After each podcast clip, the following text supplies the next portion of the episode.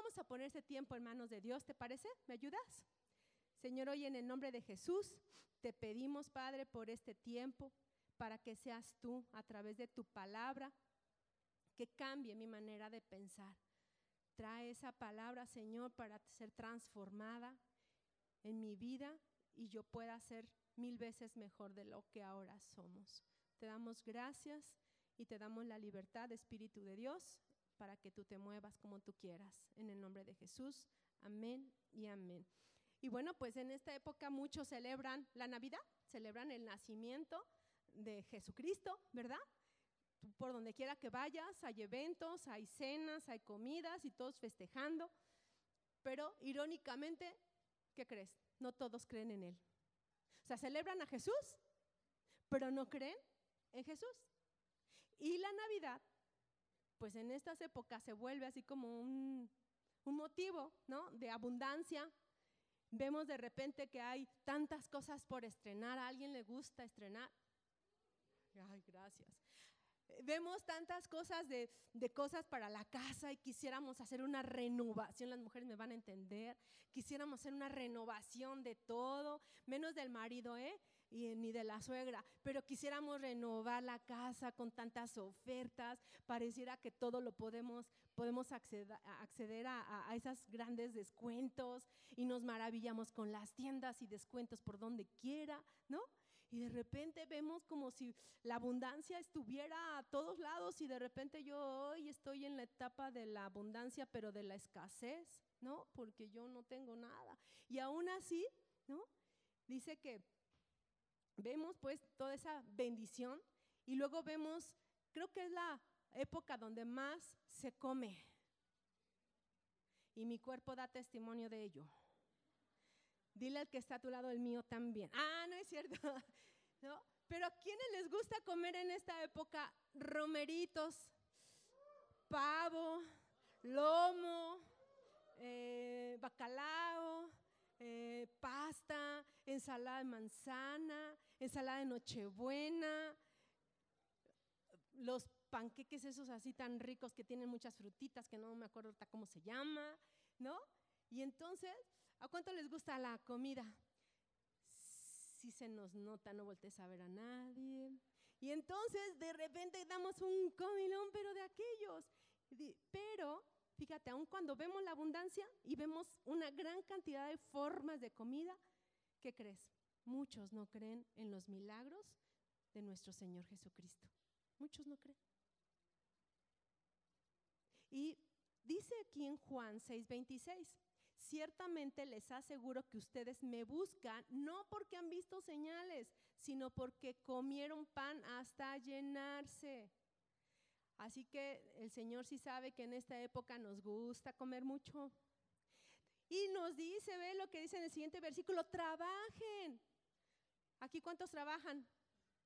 Y yo te quiero decir, a ver, levanta así tu mano, los que trabajen. Yo te quiero decir que ese trabajo no es de bendición para tu vida. Yo te vengo a decir que ese trabajo es bendecido porque tú estás ahí. Ese trabajo, ese lugar que está asignado para ti, es bendecido porque tú estás ahí. Así que de verdad es una bendición tener un trabajo, ¿verdad? Y más cuando nos pagan, y más cuando llega el aguinaldo, la verdad, ¿no? Sea cierto ahí. Pero dice, fíjate, pero no por la comida que es perecedera, o sea, sí trabajen, aliméntate, come lo que quieras, pero que esa no sea tu obsesión. ¿Sabes cuántas familias en esta época de Navidad se pelean por lo que van a cenar? Unos quieren una cosa, otros quieren otra, y la esposa, ya ves, si tuvieras otro trabajo, ¿no? Alcanzaría para dar toda la comida que queremos aquí, que se nos antoje, ¿no? Sí, pero tú ni sabes cocinar, con lo que yo traigo podrías hacer cosas grandes, y así están en la pelea. ¿O ya viste que a la comadre sí le llevaron pavo y a mí solamente me trajiste jamón? Y, y pelean, peleamos hasta por qué es lo que vamos a cenar. Y aquí dice, pero no por la comida perecedera. Esa comida se va a acabar. El pavito se va a echar a perder. En tu pancita, ah, digo, ya me entendiste, ¿no? O sea, es perecedera, sino por la que permanece para vida eterna la cual les dará el Hijo del Hombre. ¿quién es el que nos da el alimento que no vamos a perder? Nuestro Señor Jesucristo. Él es el enviado. Dice, me encanta porque dice sobre este, o sea, sobre Jesús. Dice, este ha puesto Dios, el Padre, su sello de aprobación. Jesús está aprobado para venir y traer sanidad, para traer saciedad a nuestras vidas. Y está aprobado por el Padre. Dice, ¿qué tenemos que hacer para realizar las obras que Dios exige? Le preguntaron. Esta es la obra de Dios. Que crean en aquel a quien Él envió, respondió Jesús. ¿En quién tenemos que creer? En Jesús. Tenemos que creer que Él nació. ¿Sí sabes que Él nació? Pero no se quedó chiquitito. Él no se quedó bebé para que ahora digan, ay, vamos a arrullar al niño. No, Jesús no se quedó de niño, Él creció. Dice la escritura que Él creció en conocimiento, que Él creció en sabiduría. Y sabes, la inteligencia, ¿cuántos inteligentes hay aquí? ¿Cuántos sabios hay aquí? ¿cuántos inteligentes hay aquí? ¿Cuántos sabios hay aquí? Hay más sabios, todos somos sabios. Dile que está a tu lado, sí soy sabio. Es más, dile con autoridad, tú no vas a salir igual que como entraste. Pero dile que te lo crea. Profetiza ahí con él. Decláralo sobre. No vas a salir como entraste. Y sabes, la inteligencia la puedes absorber en forma de lectura, con libros, con audios, con lo que tú quieras, y te haces bien requete inteligente. Yo sé que hay muchos que son bien inteligentes, se les nota la cara de inteligentes. De verdad, desde aquí yo veo a todos con una cara de inteligencia increíble. Pero la sabiduría es diferente, la sabiduría desciende de lo alto. Así que todos nosotros somos sabios, pero el problema es que luego no sabemos aplicar la sabiduría. Pero este día Dios te va a enseñar cómo aplicar la sabiduría a tu vida. Si quieres saber, aprender. Y entonces dice, esta es la obra de Dios, que crean en aquel a quien Él envió. Entonces Jesús nació, Jesús creció, Jesús se hizo hombre, Jesús estuvo en la tierra, Él sanó a los enfermos, él le dio vista a los ciegos, Él liberó a, endemoniados. Y Él, cuando se iba acercando, y Él hizo un gran ministerio con hombres que transmitió la identidad de Él a otros doce hombres. Multitudes lo escucharon, pero solo doce tuvieron esa identidad de Cristo. Fueron sus discípulos y ellos fueron asignados, comisionados para hacer. Así que ¿cuántos aquí son discípulos de Jesús? Solo porque dos se quisieron. Se, les nota. Y entonces él crece y él se acerca el día de su muerte y él muere. Él es abandonado, traicionado y él es crucificado en una cruz. Él muere en esa cruz, resucita el tercer día y él se va al cielo. Y la buena noticia es que él va a regresar por nosotros. Si no es que nos vamos antes, ¿verdad? Nadie sabe si vamos a festejar la siguiente Navidad. ¿Quién está seguro que sí va a festejar la siguiente Navidad? Ni siquiera esta sabemos, ¿verdad? Todos tenemos planes, ¿cierto o no? ¿Sí tienes planes? ¿Ya tienes planes? Porque ya hasta sé que algunos ya fueron a comprar su ropa porque nos gustan los regalos a todos. Y entonces, creer que Jesús, eso es lo más importante. La mayoría de la gente se acerca a Jesucristo porque celebran su nacimiento. Y este nacimiento es motivo de comida, de festejo, de convivencia, de intercambios. Y es padrísimo todo eso. Pero también, eso, a pesar, digo, es una época hermosa. A mí me encanta ver la ciudad iluminada. No sé a ti, pero a mí me encanta ver las casas con diferentes colores. De verdad, me gusta.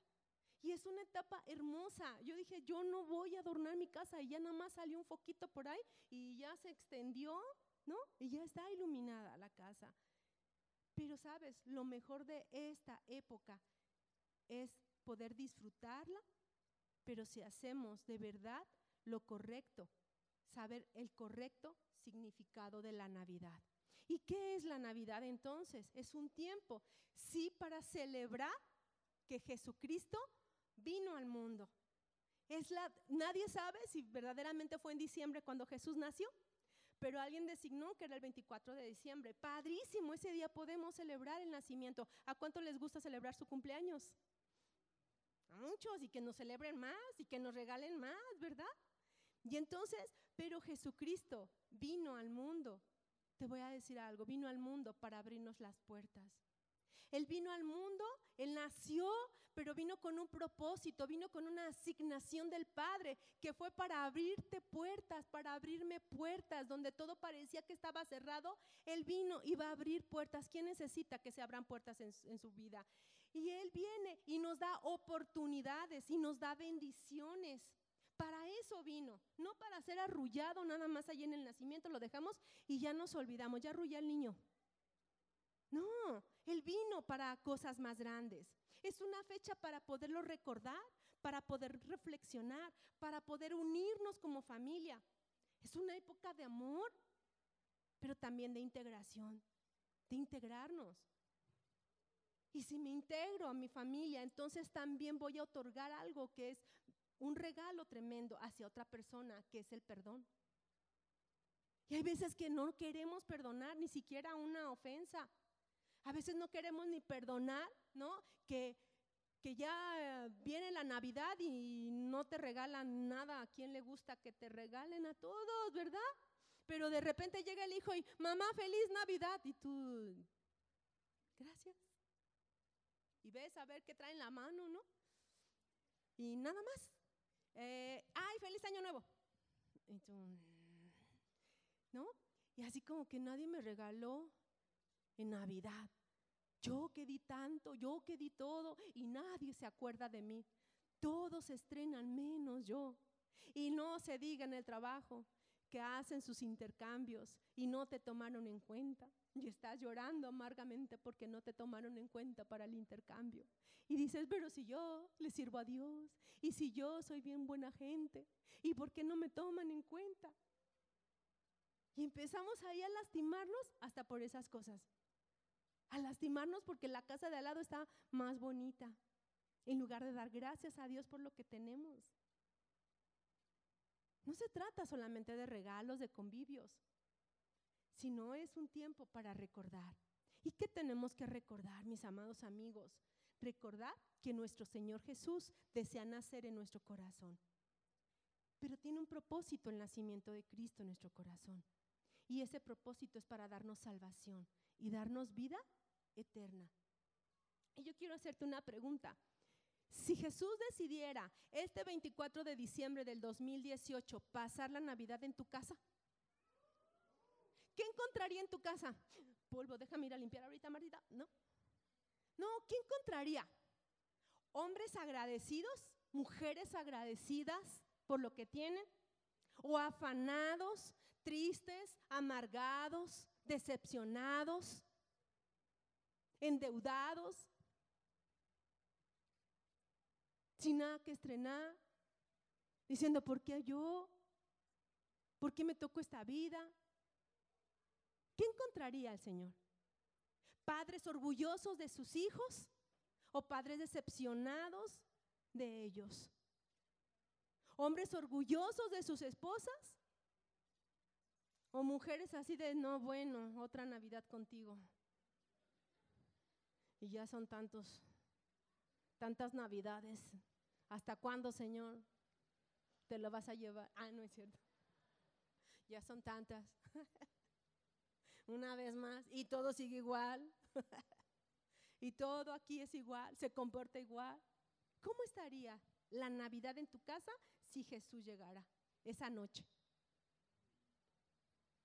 ¿Podríamos reflexionarlo? Y saber ¿cómo vamos a estar listos ese 24? Así que, ¿qué es un nacimiento? El nacimiento es una nueva época, es el inicio de un nuevo año. Dios te quiere dar un nuevo nacimiento. Él quiere celebrar contigo su nacimiento, pero para darte el inicio de una nueva época en tu vida. Y yo declaro en el nombre de Jesús que se viene una nueva época en tu vida que viene una nueva época, que el 2019 va a traer mayores bendiciones a tu vida, que se cierra tal vez el 2018, no sé cómo. Tal vez con mucho, tal vez con poco. Pero quiero decirte que cada año, cada año es un punto de partida para empezar algo nuevo, para celebrar el nacimiento de nuestro Señor Jesús. Y este tiempo, mis amados, es valioso para amar, para unirnos. Yo te decía, nadie sabe si vamos a vivir para la siguiente Navidad. ¿Y por qué no ponemos en nuestro corazón el anhelo y el deseo de amar aún al que te haya hecho daño este año? Porque a veces es bien fácil amar al que me cae bien, ¿a poco no?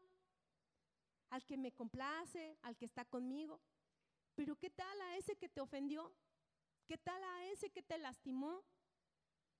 Pero entonces esa es, esa es una decisión personal de amar, de unirnos, de poder transformarnos.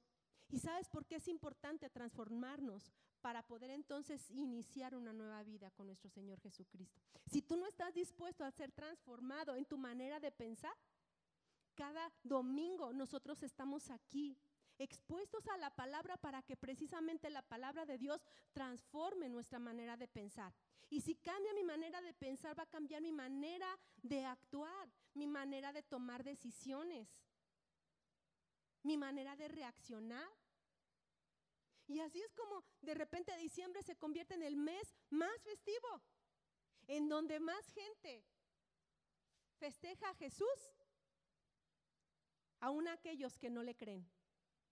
Aún aquellos a que todo el año les estuviste hablando de Jesús y no te creyeron nada. Pero ¿qué tal el 24 de diciembre si lo festejan? Y sabes, había un hombre en la Biblia llamado Nicodemo, que él sabía que los milagros que Jesús hacía no podían ser hechos si, Dios no estaba con él. Y ve lo que le dice. Había un hombre llamado Nicodemo, un líder religioso, judío de los fariseos.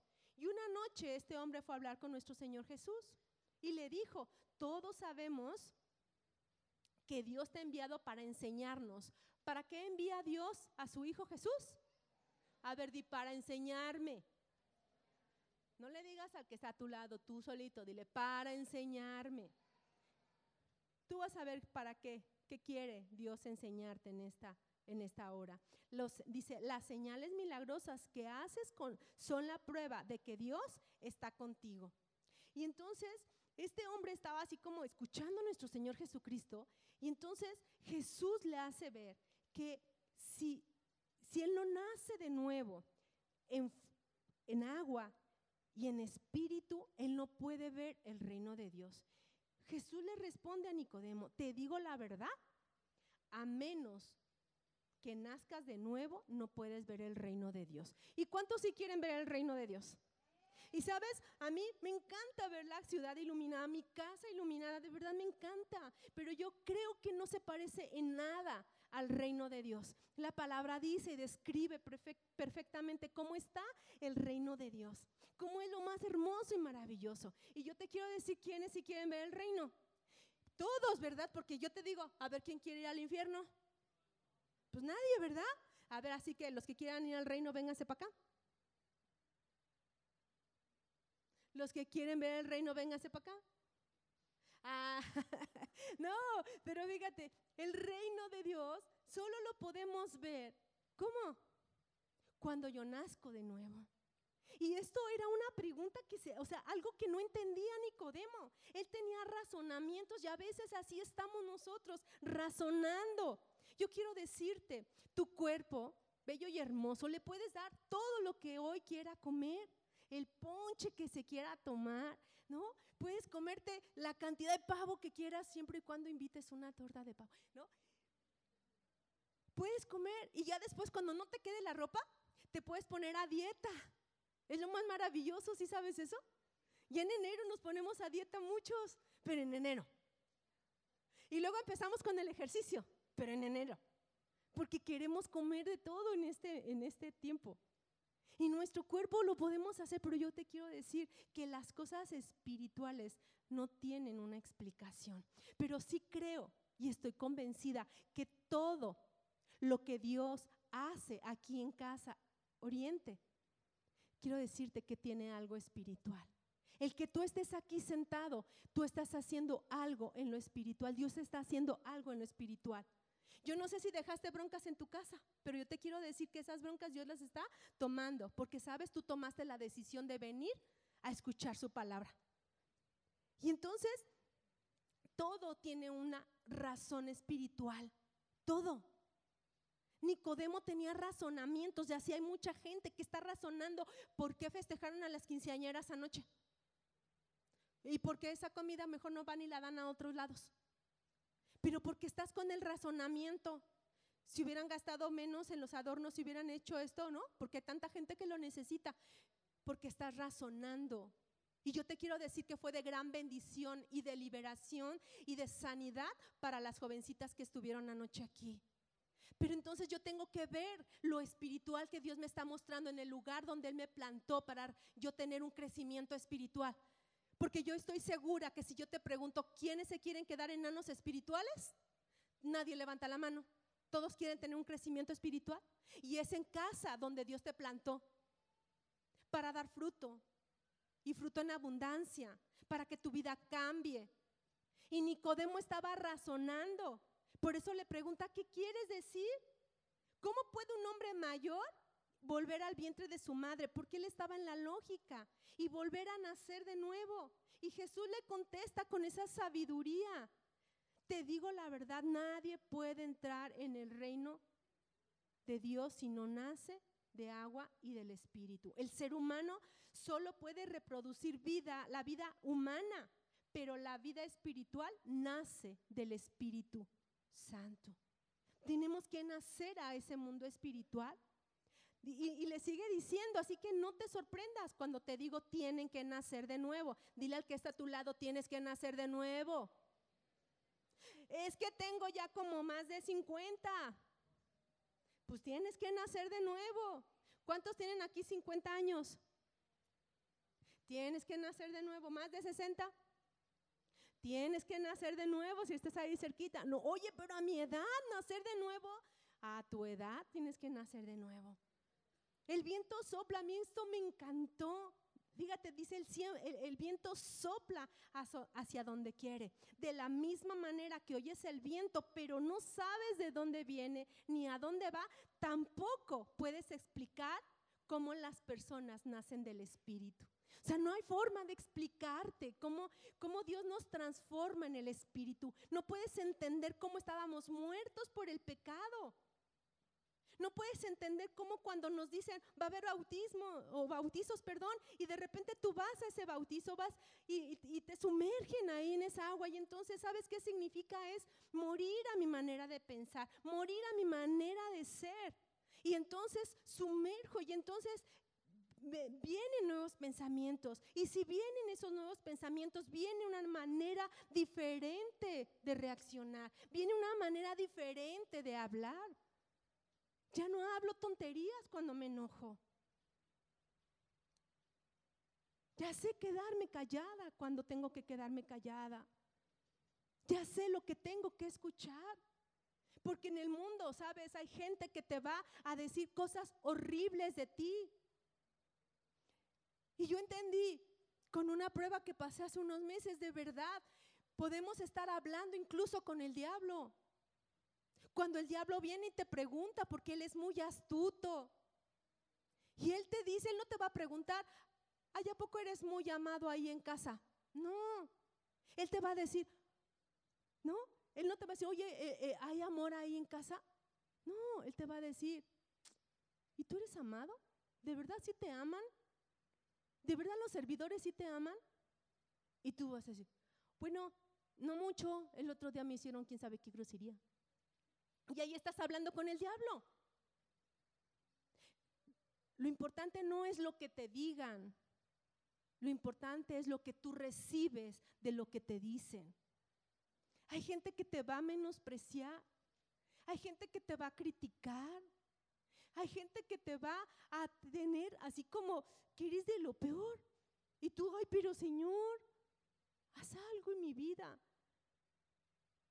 Nosotros tenemos que ser transformados de nuestros pensamientos, de nuestras acciones. Y solo lo da cuando tenemos un nuevo nacimiento. Nacer de nuevo, entonces, mis amados amigos, consiste en recibir a Cristo en mi corazón. Consiste en que si yo estaba caminando por un camino, un camino chueco, yo camine por un nuevo camino, un camino recto, y acepte que ese camino es renovado. Yo hace muchos años, hace ya 11 años, y uh, 11 años yo llegué a Cristo. Y yo estaba afanada en mi vida, con un montón de broncas, con un montón de inseguridades, con un montón de depresiones, con un montón de tristeza, con un montón de cosas sin propósitos y quería aprender y aprender y yo iba, hay un curso de esto, ya lleva el curso, hay un curso de esto, ya lleva el curso, pero ni siquiera los acababa. Y entonces estaba yo ese domingo, ¿cuántos conocieron el Salón Eduardos? ¿Sí se acuerdan cómo estaba así enorme, enorme, enorme el salón? Pues había un salón abajo, era de dos niveles y había un salón abajo. Y yo estaba estudiando cosmetología. Nos invitaron a una demostración de productos. Yo me fui al curso. ¿Te acuerdas que te dije que me gustaban los cursos? Ahí voy al curso. Y en un break estaba yo sentada con mi amiga Patty, Rosy, perdón, y Patty estaba parada. Y de repente dice, dice Patty, creo que arriba hay reunión de cristianos. Mm". dice, ¿vamos? Y la otra, ¿sabes qué contestó? No, yo estoy mejor con el diablo. Y yo así, yo, como dice mi amada líder, me pusieron un cohete en la cola y que me paro de la silla, yo, sí voy contigo, yo voy contigo, yo voy contigo, ¿no? Yo voy, yo, no, yo voy contigo. Y entonces subimos y entro y veo la alabanza, no bueno, de verdad, Dios ahí hizo algo espectacular en mi espíritu. Vi la alabanza, vi la cantidad de gente. Yo, ¿qué hiciste? Y una mujer de azul. ¿Cuántos saben que los de azul son bien sabios? ¿Cuántos saben que estos hombres de azul tienen un discernimiento espiritual tremendo? Sí, dales un aplauso, dales un aplauso por la vida de cada uno de ellos, de los que te vienen a servir cada domingo. Y sabes, tiene un discernimiento. Y esta mujer se acerca, yo creo que me vio con cara así de, esta sí es bien pecadora y bien amargada, ¿no? Y me ve y me dice, ¿eres nueva? Y yo, pues no, nueva, así como nueva, nueva, nueva. No, ya tengo 40 años y tengo 11 en Cristo, no hagas cuentas, tengo 51. Pero ya le dije al Señor, solo tengo 51 años, sé que van a venir cosas más grandes para mí. Y ya voy a cumplir 52 en enero, ahí te aviso, ¿no?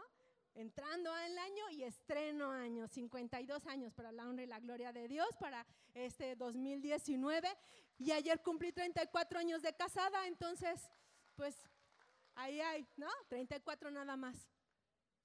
Y bueno, fue algo bien tremendo. Y, yo veo, ¿no? Y, y, esta mujer sí me vio con cara de pecadora, la verdad que sí me vio.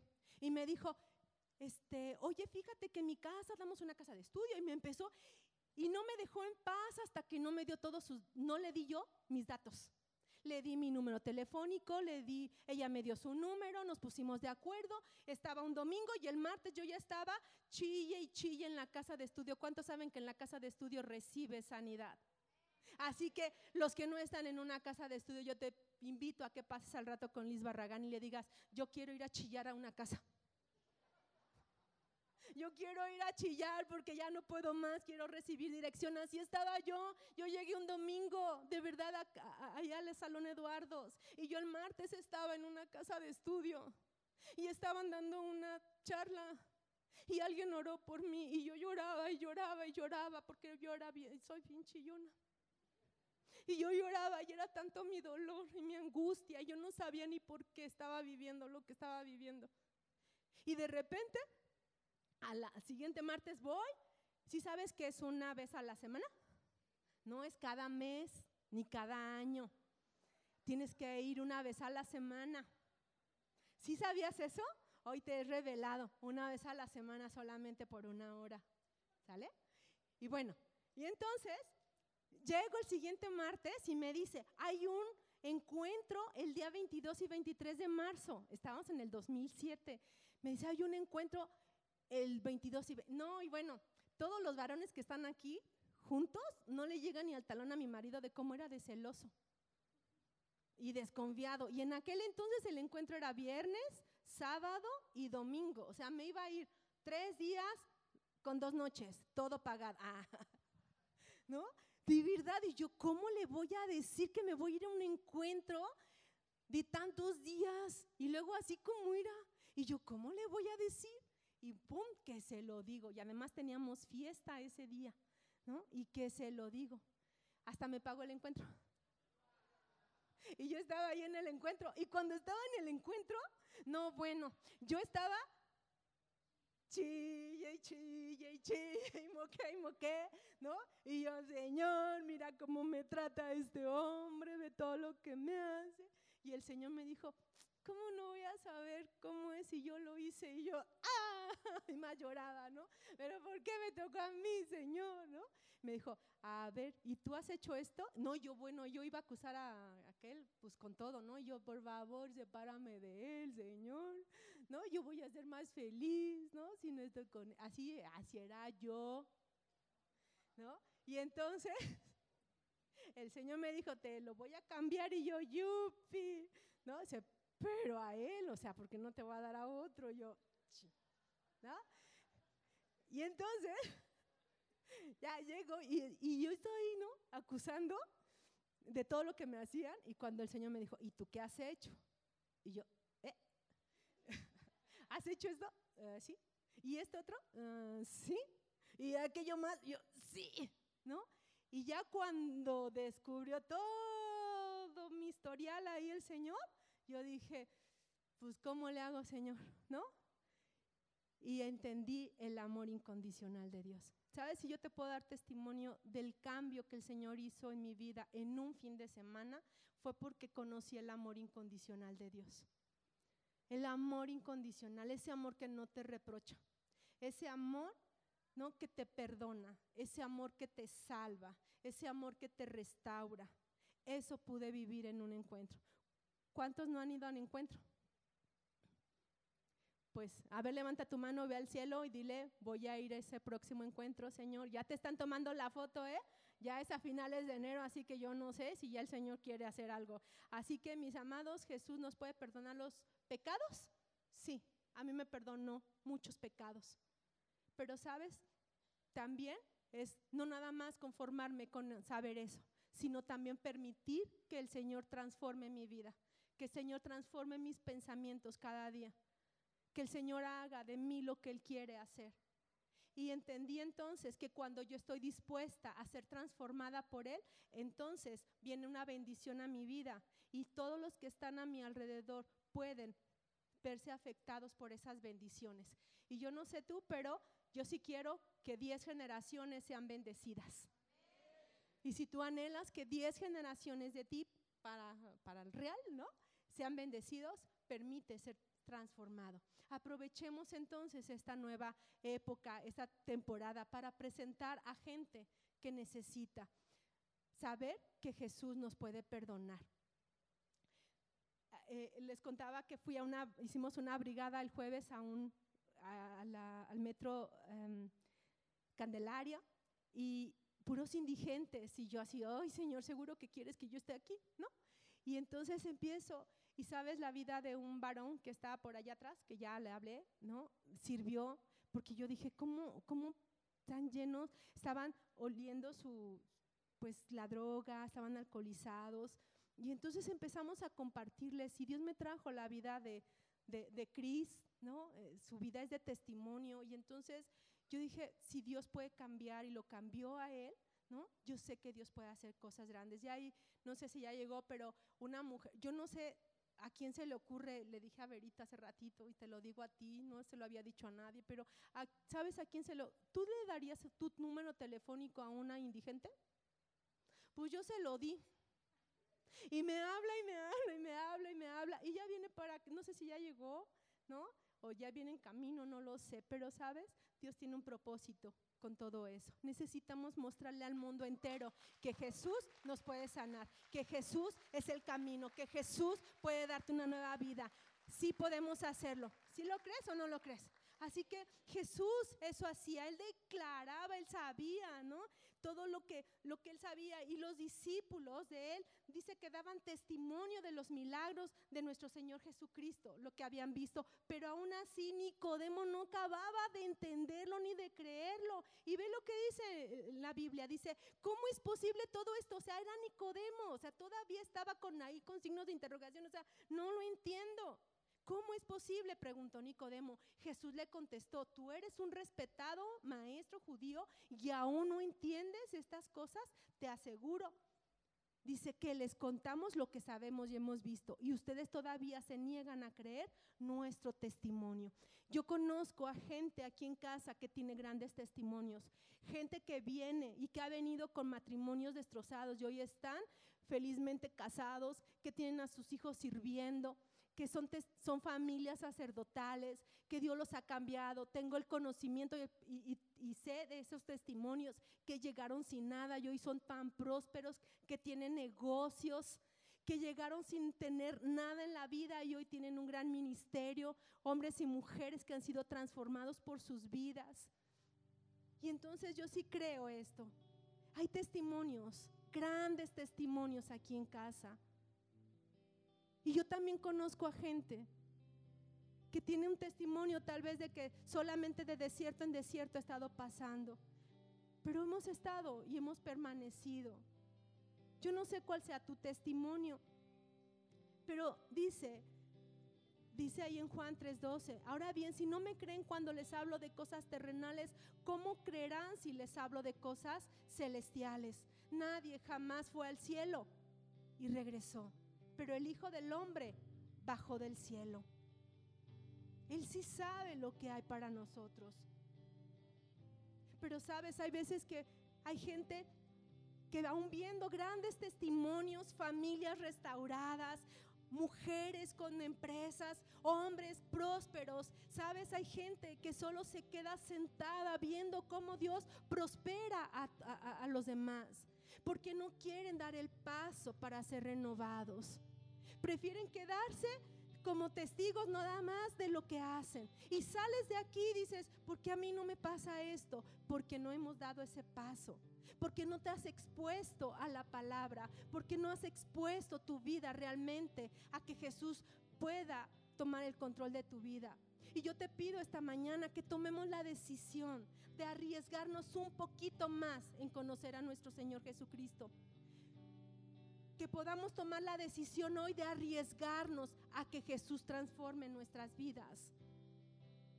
La Biblia habla como, dice aquí en el capítulo 3 del Evangelio de Juan, dice cómo representa a Jesús una serpiente. Y ve lo que dice, y así como Moisés levantó la serpiente de bronce en un, po, en un poste en el desierto, así deberá ser levantado el Hijo del Hombre, para que todo el que crea en él tenga vida eterna.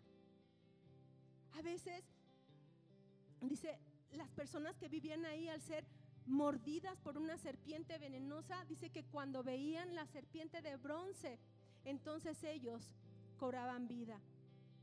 Dice, y el Señor le dijo a Moisés, haz una serpiente como esta, así ponla en el asta. Todo el que sea mordido y la mire, vivirá. Y Moisés hizo esa serpiente de bronce y la puso en una asta. Y cuando alguna serpiente mordía a alguien, si miraba a la serpiente de bronce, seguía con vida. Y sabes, yo no sé tú, pero este 2018 entró una serpiente a mi vida. Y yo no me di cuenta. Y de repente me di, cuando me doy cuenta, yo ya estaba hablando con ese diablo, con ese demonio. Y estaba permitiendo que apagara mi espíritu y mi fe. Y entonces, así como este pueblo puso los ojos y ponía los ojos aquí en esa en esa asta, yo entendí que así es como nosotros, todos los que creemos en Cristo, debemos poner nuestra mirada en Cristo Jesús.